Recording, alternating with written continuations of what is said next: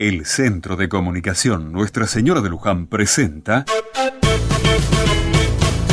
Otra Mirada. Hoy domingo me decidí a comprar el diario. Y sí, es un modo de tener algo para leer durante varios días, porque el domingo el diario viene más gordo. Pero bueno, no es eso lo que te quería comentar. Resulta que cuando iba caminando para el kiosco, vi que una señora discutía con un vecino porque el perro de él le había ensuciado la vereda. Y pensé, qué manera de empezar un domingo. El domingo es un día de paz, de tranquilidad y hasta de sonrisa. Y ese espíritu debiera seguirnos durante toda la semana.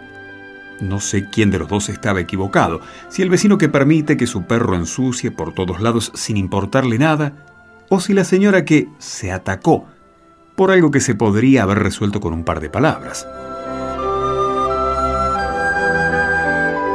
Creo que nos dejamos llevar fácilmente, rápidamente, por nuestros ánimos y sentimientos.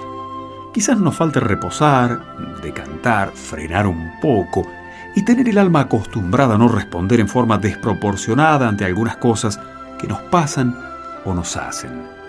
Estamos muy impacientes y sobre todo muy intolerantes quizás sería bueno que este domingo, día del reposo, empecemos a vivir con un alma más descansada. ¿Te parece?